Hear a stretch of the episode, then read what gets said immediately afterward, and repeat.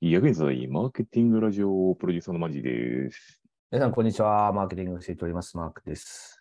はい、じゃあ今週も始まりました。お願いいたします。10月も最後の日です。はい、10月31日、ハロウィーンの日ですね。お願いいたします。えーっと、今日のトークテーマからいきます。はい、お願いします。偏愛という沼、偏愛という沼、偏愛です。偏愛、なんかこだわった、なんかある？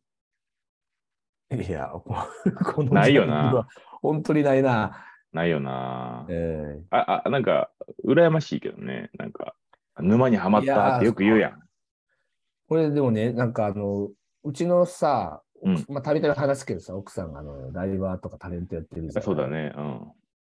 で、まあ、ついてるファンの方が、やっぱすごくこう、愛情を注いでというか、偏愛ですよね。すごく投げ銭も含めてだけど、お世話になっていて、や、すごいよなす。ごくやっぱりこの偏愛っていう言い方が正しいのかわかんないけど、でもすごくこのね、一つのものにやっぱりとても愛情を注いでいらっしゃる、確かに。いや、すごいよ。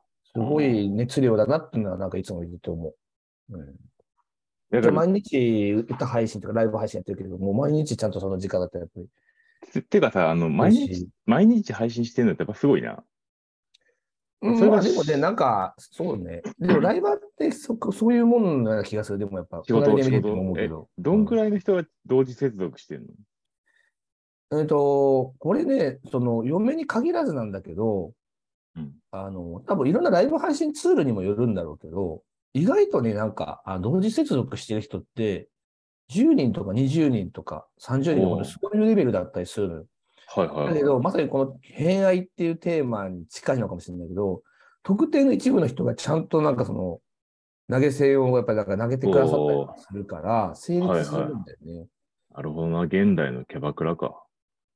まあ結構それに近いとこあるかも。で、ただ17とか、そのアプリ自体がものすごい広く知り渡ってるところは、うん一つの配信でやっぱり何百人って来るっていうのは、ね、あるし、うんなるほどね。タレントさんとか知名度がめっちゃ高い人がいると、やっぱり来るよね、それなりにね。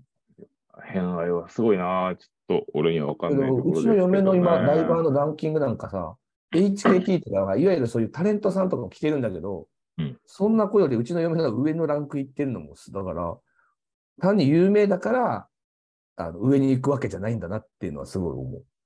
うん、じゃあちょっとその自慢のところはもうそろそろいいかなと思うんあで。まあ、はい。もうニューそういう意味で自慢中、はいだから面白いね。はいなんかその偏愛の仕方がおもろいの。なんか一人はい100万、200万投げてくるから。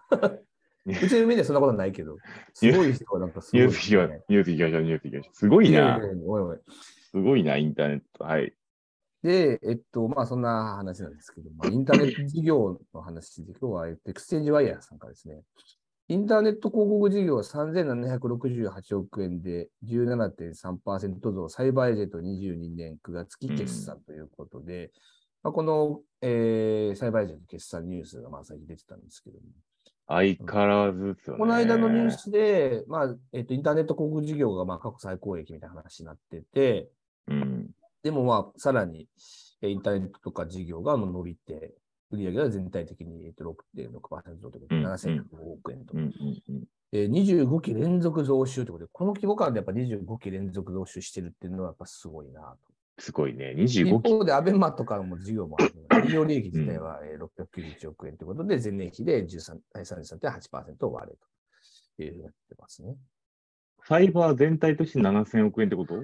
だよね。そろそろサイバー全体として7100億円。で、営業利益がえー691億円。前年対比33.8%減って言ってるけど、3、400億円があって。1億円やから、まあ結構な金額よ。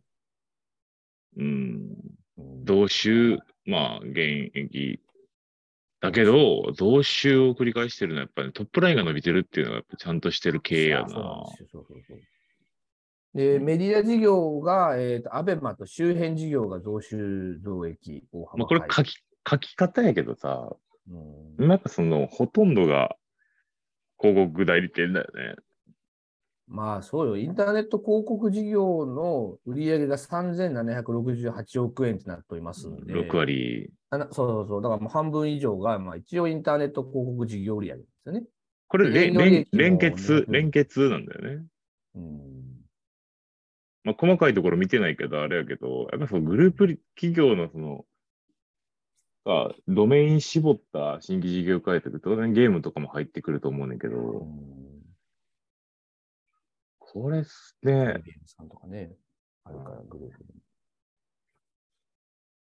こういう形でこう新規参入のところに、ここに入ってくるっていうところもなんかもう最近ないもんね。広告代理店とかで。と、やっぱり、ここまで売上規模が出てきてるから、サイバーエージェントさんが市場を作ってるところはあって、うん。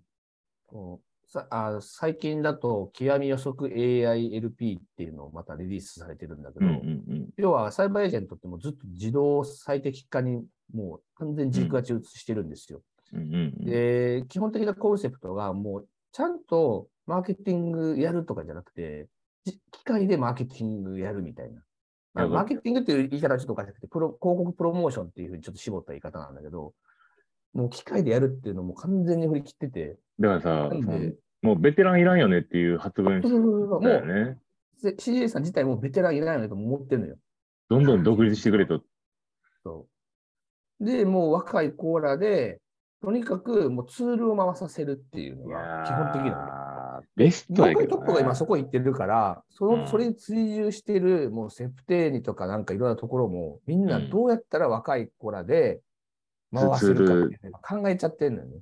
おっさんたちは子会社作ったり、そうそうそうそう。僕はもう独立した独り独立したり、で、まあ、比較的レガシー産業の広告代理店やってうん。進めてるよね。そうでもここまで来るともうやっぱり影響力すごいし、凄まあじいよね。と競争力があるじゃない？うんもう要はツールで、まあ、ツールの開発費にもちろんお金かけてたっていうのはあるんだけど、逆にもう作られちゃったら、回すのはさ、もう安い現場のオペレーターが回してるから、いや、そうだね。価格競争力があるんで、他の代理店が追従しにくくなっちゃってるんだよね、これね。いやか、なんか、あの、好循環ですよね。これ結構闇な部分があって、うん。一方でさ、なんか事業会社の人だと結構喋る機会が多いんですよ。うん。それなりに広告費年間200億とか結構持ってる会社の人たちだから、うん。まあそれなりに結構本当に大きな会社なんだけど、うんうん。もうあの担当者、フロント担当者、インターネット広告のうんうん。が、もうレベル低すぎいて、や、会話は成り立たへんやろな。会話が成り立たんってずっと言ってるのも、うんこれはもう一社だけじゃなくて、俺何社も話聞いてるけど、でももう、それで、それでいいんやろね。その会話成り立たへんけど、ツールさえ、ツールさえ良ければ、もうその担当者には金払わんと。うんあくまでもツールに金払ってるんやっていうところは、ありやだよそれがね、またちょっと違ってて、だから、ん広告代理店に本当は1から10までをやらせたいんだけど、おできないから、もう1から5まででいいよっつって。で、もう5から、あ6から8はとか9は、もう自分たちでやるから、もう代理店使い物ならんから、もういいわっつって、代理店の領域、実は事業会社がちょっとやってるんですちょっとあの、早く行き過ぎてるな、じゃあな。そう。会社が、この代理店側、とかサイバー側とか、ツールの会社側が早く行き過ぎてて、ついてきてないんや。だからもう、社員が育ってないっていうか、だから本当のオペレーターだけっていうまあでもそれって多分マネジメントの問題もあるんやろな。管理職が、なんか、いけてる管理職多分じょあの抜けるやん。じうん。いけてない管理職だけ残って、結局、ノウハウナレッジ溜まってないみたいなのはありそうやな。だからもう言ったことだけやってくれたらいいよみたいな感じになっちゃってて、まあ本当にやらないといけない部分とかは自社でちょっと頑張る。そ、そこは逆にこう、相互補完関係というか、その独立した人たちが間に入ってさ、やればリスク低いし、でも間入ってる人は間入ってる人で、これはもちろん人にもよると思うんであれなんだけどさ、業務委託って基本的に事業にあまりコミットしないのよ。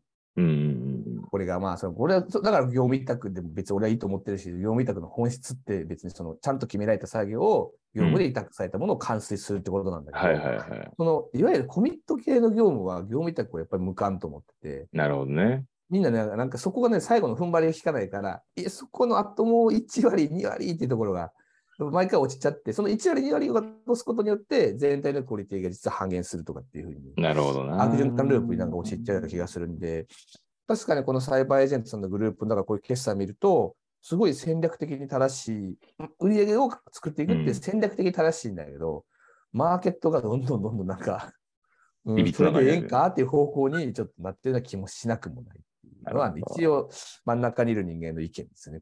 あだから別に裁判所さん否定してるわけではなくてありがとうございます。ということで、本日はサイバーエージェントの広いでございました。